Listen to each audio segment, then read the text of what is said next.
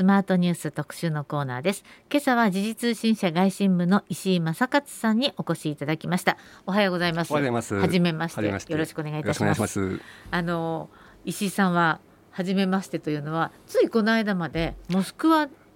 の特派員として駐在していらしたとい。うことなんですが、い。らしたのが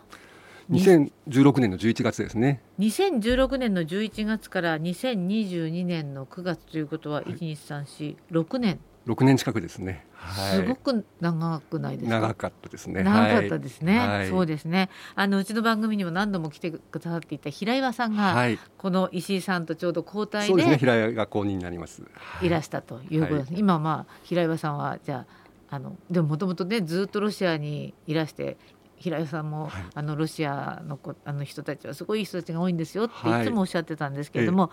い、石井さんもこうじゃあかなり長い間、はい、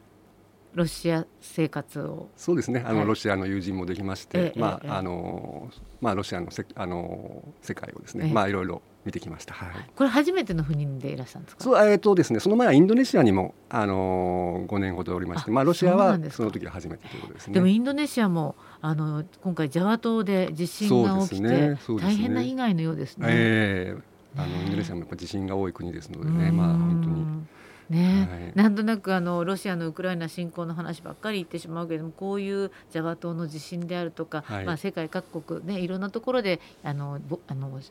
こう災害って起きているのでそちらの方にも気を配らなきゃいけないなと思うんですけど、ちょうどインドネシアでいらっしゃる、はい、ちょっと心が、そうですね。ちょっと心配ですね。そうですよね、はい、はい、そしてもあのモスクワ特派員時代は、まあ、2016年というとこれは安倍内閣のそうですね、はい、そうです。じゃあいろいろありましたか？えあのまさにあの亡くなった安倍あの元総理大臣と、はい、あとプーチンさんの、はい、えっ、ー、とまああれですね北方領土問題を含む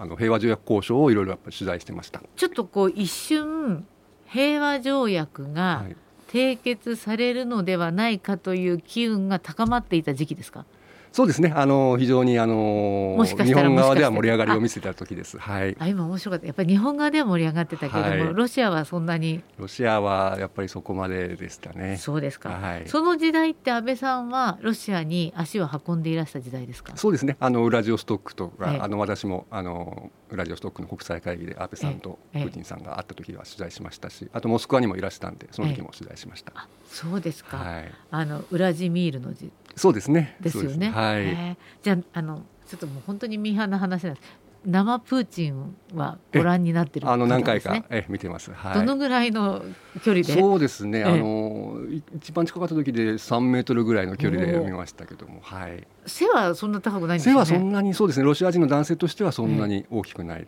ですね、石井さん割と背高くて私180ぐらいです石井さんより小さいですまあそうですねあの正確な身長の、えでもなんとなくそうです小さいかったですね。でも胸板が厚いイメージ。ええー、あのやっぱ体を鍛えてますんでね、えー、あの柔道もやってますしあのがあの体は。どんな印象？あのー、私が一番間近で見た時あの、ええ、森元総理とのあの会食の時に近くで見たんですけど、え、その時は非常にあのリラックスした顔で、ええー、あのやはりその親しい人に対しては非常に、あの内面をさらけ出すというかそういうところはあるのかなという気はしましたね。森さんとは今も、はい、あ今はもうあれなのかもしれない。かなり仲良かったんです、ね、そうですね。あのプーチンさんがやっぱりその大統領になった時にいろいろその森さんがやっぱりその国際政治とかところ部分をいろいろ指南したという部分もあるんじゃないですかね、まあ、やっぱりそこであの非常に尊敬しているというか森さんのことはそういうところはあると思います。そうですか、はい、でもあのちょうどこう石井さんがあのいらっしゃるもうすぐ多分帰国だなと思っていらっしゃる頃に、はい、ロシアのウクライナ侵攻が始まったわけですよね。ね。はい、これ実際にあちらにいらしてどんなイメかどんなふうに報じられてたんですか？えっとですね、あのー、その日は2月何20何日？その日はですね、プーチン大統領朝ですね、えー、あのまさにその特別軍事作戦を行うということで、えー、あの演説をしましてですね、はい、で、あのー、まあやはり現地のメディアも大きくやっぱり報道しましたし。うんえー、まあただそれまでねあのロシアはウクライナに侵攻しない侵攻しないと言ってたので、ええ、まあ、ロシア国内でもやっぱ驚きを持って受け止められたという感じではありましたね。そうですか。あのそれこそあの平岩さん何度か来てくださってる中で、はい、平岩さんは予想が外れましたとおっしゃってた方なんですけれども、はいえ。ー、あの多分ウクライナ侵攻してもプーチンにとっていいことはあまりないから、はい、僕はないと思いますよっておっしゃってたんで私もそうなのかなと思ったらまさあの軍事作戦始まっちゃって、石井さんはどういうふうに思ってらっしゃるいや私も、えーここまで大規模にやるとは思ってなかったですね。あのそのウクライナ東部とかで、え。まああのえっとちょっとそのなんていうんですかね懲罰的にというかそういう攻撃がする可能性はあって、うん、もう全土にこう及ぶ侵攻はないとは思ってたんですけれども、まあ、まさにその予想が外れたというか、はい、そうですか。2016年というともうクリミア併合は終わってたんですね。終わってた時ですね。あれ2014年ぐらいですか、はい、そうですね。そうですか。じゃああのぐらいのあのぐらいの感じって言ったらちょっと変なイメージですけれども、えー、あの規模としては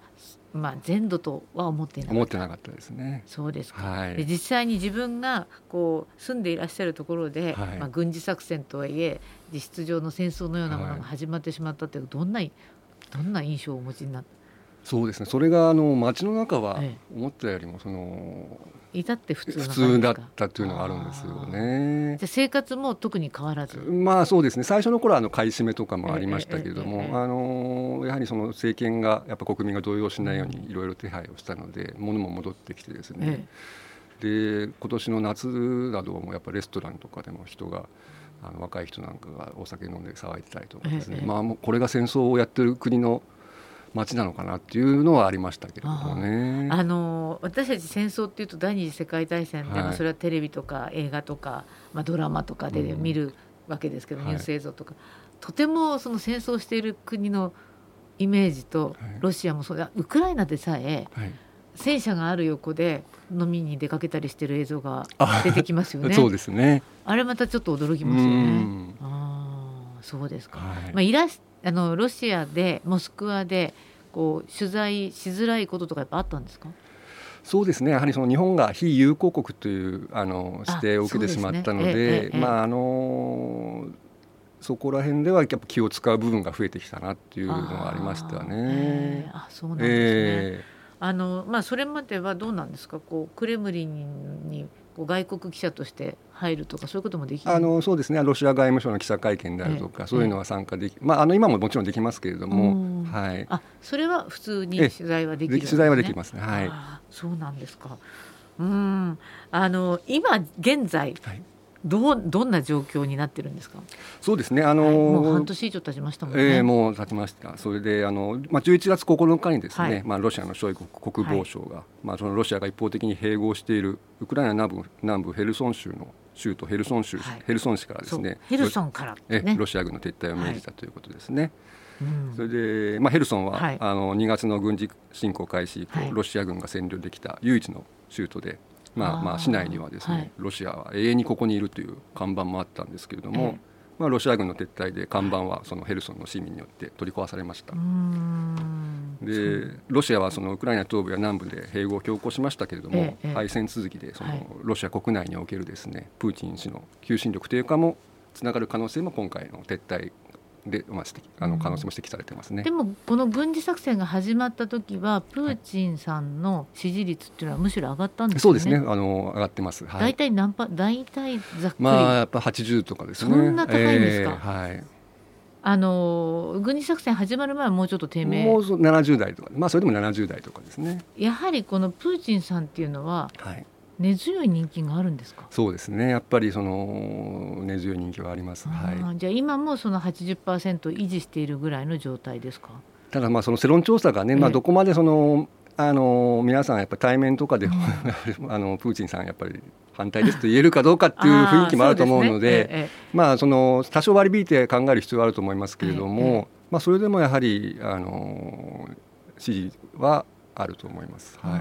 あの戦争反対のこうデモが行われたとか、はい、そういうニュースってこちらにもはこう流れてきていたんですけれども、はい、それはあまり国内では放送されてなかったんですか？えーと、独立系メディアとかそうですね、えー、そういうところでは報道されてますけれども、えー、あの国営テレビとかではあまり取り上げられてないという感じですね。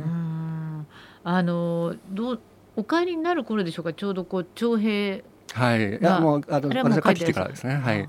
あれはどんな雰囲気になってるんでしょうね。そうですね、あのー、えっとまあ、やっぱり若者の間にねやっぱ動揺が走るというか、うん、やっぱりその国外に脱出する動きも加速しましたし、あのそうですね。やっぱりプーチン政権に批判的なのはやっぱ若者が多いと、まあ、その中でやっぱ今回同意部分動員で若者が海外出てくる動きっていうのはやっぱ加速したのではないかなという感じですね。うんそしてなんかこうこちら側に流れてくるニュースとしてはロシア国内プーチンさんの、はい、側近、はい、にもちょっとこうなんかこう不協和音が漂ってるみたいなニュアンスのそれこそ先ほどのショイグ国防相もこう何らかの形でそれをアピールしているように見えるんですけどどうなんですか、そうですね、まあ、あのショイグさんは基本的にまあプーチンさんに忠実なので、まあそのね、このあくまでじゃあヘルソンから撤退すると言っただけで、えー、それは別に反対の意思でもないと。いうことですね。でそこはそこになぜ、まあ、プーチンさんが出なかったのはやはり、えープーチンさんに対する国民の批判を避けるためにあえてそのロシア国防省がやったという形を取ったということです、ね、プーチンさんがここから撤退するっていうとまるでちょっと負けを認めたみたいなそ、ね,、んなムードが漂うのではい、ので。あえて国防大臣がそれを代理としてや、はい、まあ、矢面に立って、まあ、やったということですね。そうなんですか、えー、この特別軍事作戦がこれからどうなっていくのかっていうのは私たち本当に心配してるんですけどロシア国内では、はい、あのどういう見方をしているのかこの辺りもまたあの後半伺っていきたいと思います、えー、今朝は時事通信社外信部の石井正勝さんをお迎えしています。後半もお話を伺いますので、はい、よろしくお願いいたします。ありがとうございました続いてはスマートニュース特集パート2今朝は時事通信社外信部石井正勝さんをお迎えしています。後半もどうぞよろしくお願いいたします。ます。えー、まあ前半お聞きになってないリスナーの方のために、えー、補足しますと石井さんは2016年の11月から、えー、ついこの間2022年の9月まで、はい、えー、時事通信のモスクワ特派員として仕事をなさっていたわけで、はい、だからちょうどもう赴任している時にこの「モスクワだからロシアによるウクライナの侵攻というよりは軍事作戦まあロシアでは特別軍事作戦と言われています。はい、さずやっぱり特別軍事作戦っていうのと、はい、まあ戦争状態だというのとは全然違うんですか？まあそうですね。やっぱ国民に動揺を与えないようにというまあ言葉遣いだと思います。そうですか。はい、これはそもそも論なんですが、はい、そもそもなぜプーチンはまあ、ロシアはウクライナに侵攻したんですか？そうですね、まあ、そのやはり歴史に名を残したかったというところはあるんだと思いますね。そうですか、はい、あそのやはり、まあ、ソ連が崩壊して、うん。えーと、その後あの北大西洋条約機構が東方拡大して、はい。はい、まあ、ロシアがどんどんその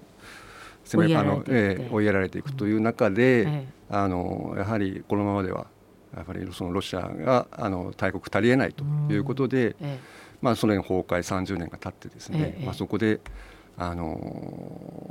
やはりその盛り返すというか、はい、あのそこは機会はずっと伺ってたんだと思います。うん、はい、あのまあじゃあプーチンはもうね本当に独裁独裁というよりはもう本当にあのトップに居続けてこれから先どのぐらいいるかもわからないぐらいのことに今なってますよね。はい、で歴史に名を残したかったために、まあ、ウクライナに、まあ、侵攻するとしたらばウクライナを全土を欲しいと思ってたんですかね。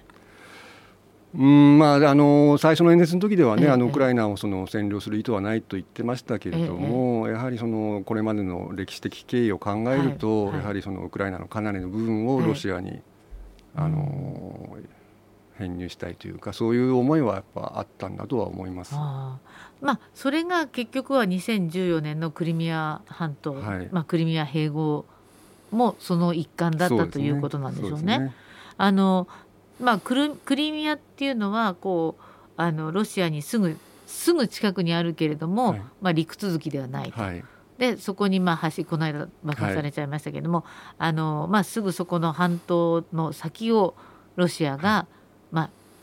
一方的に併合したと、はい、西側では言われていたわけですけど、まあ、さっきおっしゃったヘルソンっていうのはそこにそれよりももっと内陸なんですよね。そうですね、はい、だクリミア半島のくっついてる部分まあ、マリウポリが最初になんかあの侵攻されて、はい、まあ、陥落してあの陥落したわけですけれども、はい、その要するに自分ロシアとウクライナがまあ隣同士ですけれども、まあなんとなくイメージとしてはね、はい、クリミア半島がつながってる地続きのところを欲しいのかなとまあそうですね。思ったんですけど、クリミアに対していろいろ物資を送るにしても、うん、まあ、人々の生活を安定させるためにも、はい、やはり陸続きでないとなかなか、えー、えーとそうですね、住民の生活の向上を望めないというところで、うん、まあ、そういう戦略、まあ、地続きにしたいという陸,、まあ、陸の回廊と言われてますけど、はい、そういう戦略はあったんだと思います、うん、まあ、なのでよく名前で聞いたルハンスクとかドネツクとかそしてマリウポリっていうふうにつながってこのクリミア半島まで行くという思いがあったんですかね。そうですね。そういう戦略があったんだと思います。はい、でもどうあそして私あのよく聞く親ロシア派、はい、いわゆる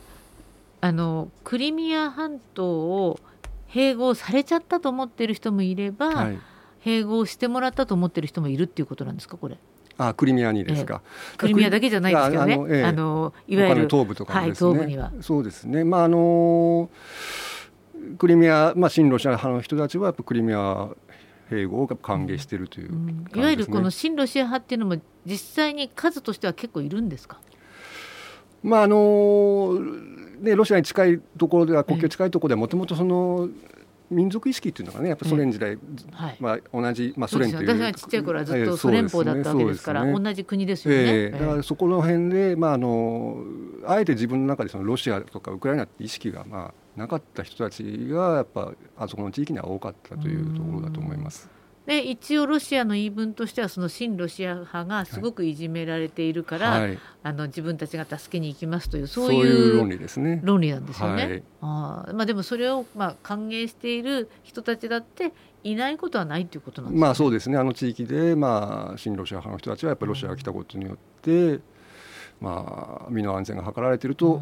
思っている人たちは、まあ、少なからずいるとは。いると、はい、あでもまあね、あのウクライナにしてみたら、はい、とんでもないことが行われていて、まあそうですね、このクリミア併合だって本当は許し難いことなわけですね。まあそうですね。そうですね。まあ、あの力による現状変更ですので、はい。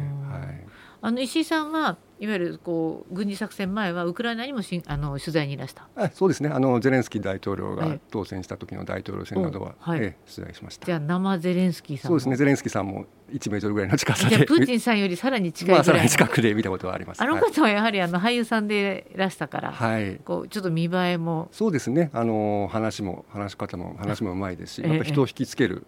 魅力はあると思いますね、でもこうコメディアンで、はい、いわゆるこう総理大臣じゃないな大統領の役をドラマでやって、はい、それが当たり役でそのまま大統領になっちゃったんでしょ、はい、そうですね。もう本当に。それってびっくりな話ですね。ですね。まあ我々も最初はまさか当選しないんじゃないかなと、えー、あの現職のねポロシェンコさんという方も出てましたので、ただまあどんどんやはりあの支持率を伸ばしていって最後はもうあの勝利したというところでまあ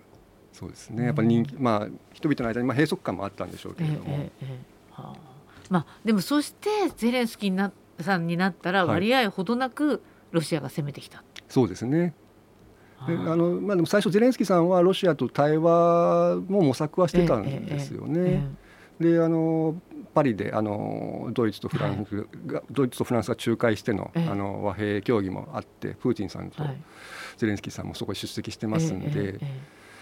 だから、まあ、その後、まあゼレンスキーさんも支持率を落としていったりとか、まあ、そういった部分もあってていろいろなその流れの中で、まあ、今回の時代になってしまったというところがありますけれどもね。あ対話を模索していたけれども、なかなか支持率はそれは下がっていって、はい、むしろ強硬に戦うという方に国民は向いたんですか？そうですね。そのやはり侵攻の前ロシアが侵攻する前にですね、ええ、そのゼレンスキーさんはそのクリミアをやっぱどうしても取り戻すという、え、あのプロジェクトを掲げたいとかですね、まあ、そういったところがやっぱりロシアを刺激したというところはありますね。そうなんですね。へまああの始まってしまいましたがこれ終わる見込みがないとよく言われてるけど本当にそうなんですか？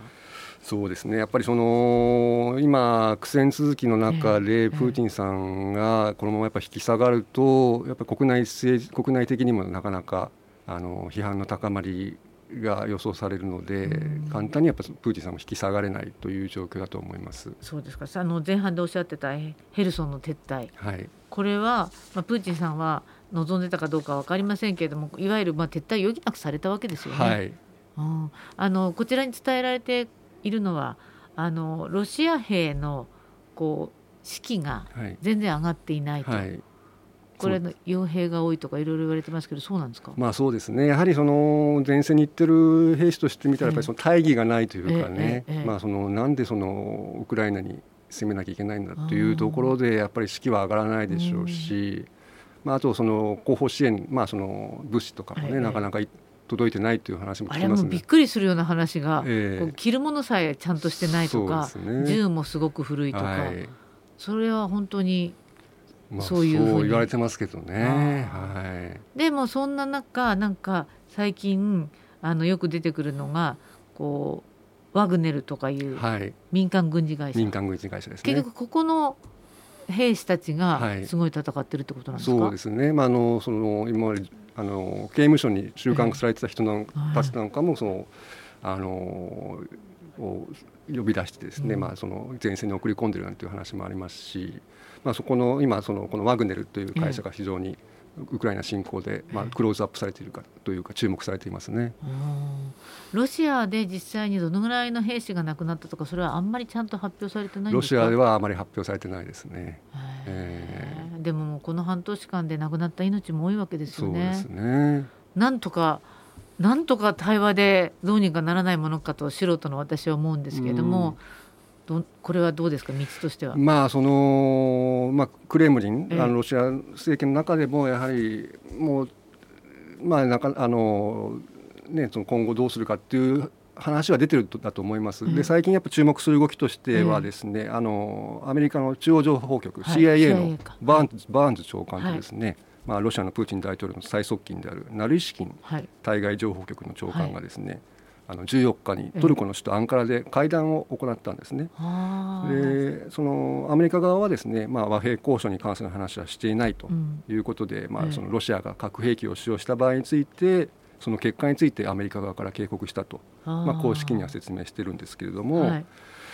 まあ、その一方でそのバーンズさんというあの CIA の長官はですね、はい、過去にあのロシア大使も務めたことがある、まあ、ロシアをよく知る人物でですね、はい。はい、まあ、そのナルイシキンさんもですね、まあ、あのプーチンさんに直接ものが言える、まあ、最側近であることからですね、まあ、その今後ですねこの CIA とその、あのロシアの情報機関との間のチャンネルがですね、まあ、その停戦交渉にまあ活用されるのか活用されるのかどうかがまあ注目されるところがありますね。仲介としてねよく名前が出てくるのがトルコのエルドアン大統領であるとか、ね。はい、フランスのマクロン大統領、はい、やっぱりこの対話の場所があるとか、はい、チャンネルがあるとかこれはすごく大事なことになってくるわけですね。まあ、そう、ね、そうか。でもあの一番最近驚いたのはポーランドにミサイルが落ちたって話がちょっとあったじゃないですか、はい、であのポーランドであの民間人が2人亡くなりました、はい、でこれは最初はロシアが、まあ、キーウとかを攻撃した時に、はい、まあ、こぼれ玉って言い方が正しいかどうか分かりませんけどあのだったと言われていたのが実はそうでないかもしれないとバイデンさんとかが言っていると、これ実際のところどういう情報が入ってますか、まあ、そうですね、まあ、今のところ欧米の見立てだと、ね、そのウクライナのミサイルが、まあ、その迎撃迎撃ミサイルがですね、うん、まあ、誤って落ちたのではないかという見方が強まってますね、うん、でもあのゼレンスキーさんまだそれ認めてないんですよね、まあ、あのやはりその、ね、自分たちの軍が上げてきた情報をやっぱ信用するということで、えー、まあそういうことか、えーただ、まあ、ベレンスキーさんも、まあ、もし、まあ、あのウクライナ側のミサイルだったらそれ謝罪はするとは言ってるので、うん、まあ、あの今後ねその、まあ、調査調査結果で、まあ、明らかになってくると思いますけれども、うん、これむしろロシア側のミサイルだったとすると、はい、NATO としては何かアクションを起こさなきゃいけないかもしれない、ね、むしろややこしくなっちゃうんですか？そうですね。あのやはり NATO まあ、ポーランドは NATO 加盟国で、はい、NATO はあの集団的自衛権がありますので、はい。まあ、ロシア側の攻撃だと分かった場合は、まあ、そのそれ相応の対応を NATO としてアメリカも入っている NATO としてしなければならないということになってきますので。まあ、やっぱり緊張が一気に高まってしまうということですよね。でもどうもそうではないらしいということで、まあ、今、ね、まあ、ちょっと緊張は多少緩和したかなというところですね。でプーチンさんはこの間の APEC とか、はい、あの G20 とかいろいろありましたけれども、はい、どうなんでやはりそこには姿を見せませんでした、ね、そうですね。やはりそのまあ出てもね、今皆さんにまあ批判される批判の矢面に立つというのはちょっとやっぱ耐えられなかったんじゃないでしょうかね。いつも批判の矢面に立っているのはラブロフ外相に見えますけれども。そうですね。ロシアではどういう方なんですか？あのあの非常に、ね、あの政権の意向にを忠実にね、まあそのあの発信する、ええ、まあ、非常に優秀な外,、え、外あの外外務大臣ということで、あのプーチンさんの信頼も厚いんですそうですねね、はい、国連とかでも一人ね矢面に立ってそうですねねそうですね。そうか。あのすぐそこにラジオ日本、はい、ロシア大使館があるんですけれども、ロシア大使館に取材にいらっしゃることとかあるんですか？えっ、とこの帰国してからはないですけれども、ええ、あの今月はあのあのガルージンさ、はい、大使があのもうまもなく中日大使、ね、はい、離任するということで、その記者会見には行ってきました。あそうなんですか。もう帰ってしまったんですか？あのおそらくもう帰ったと思うんですけど、まあ、今月あの離任ということだったのであのただちょっと確認はできてないですけどもあのおそらくなんかすごい日本語が堪能な方だったんですか、あの日本語は流暢で非常にあの記者会見でもね日本語でいろいろロシアの立場を説明してましたけれども、はい、そうなんですか。であ次の方ももういらした？いやあの後任についてちょっとはっきりわからないまだ決まあの聞いてないんですね。あそうなんですか、はいね、すぐそこにあるけれどももう中は全く見えない状況なので、えー、でもあのとにかく残念なことにこの戦争はまだ終わる気配を見せてないんですか？そうですね。残念ながら、まあ、本当にあの私も、ね、ロシアにいた身として、えー、あのあとウクライナに行ったことある身として早く一刻一日も早く終わってほしいと思いますけどちょっとなかなかそれはまだ見通せないかなという状況ですね。そうですか。お時間なくなってきましたけどロシアが核を使う可能性っていうのは石井さんご自身はどう思私としてはまあ可能性は高くないと信じたいですね。あの、ね、やはりこれはやっぱり脅しとしてのカード、まあ、最後の切り札なので、脅しとして使ってるうちがやっぱり有効なのであってこれやっぱ使ってしまうと、彼らにとっても最後の切り札がなくなってしまうというところなので。そうですか、はい、ね。もう本当に早く終わってほ、ね、しいと願うばかりですが、はい、えー、今日はいろいろな情報ありがとうございました。えー、今日の特集のコーナー時事通信社外新部のつい先日ロシアから戻られたばかりの石井正勝さんにお話を伺いました。どうもありがとうございました。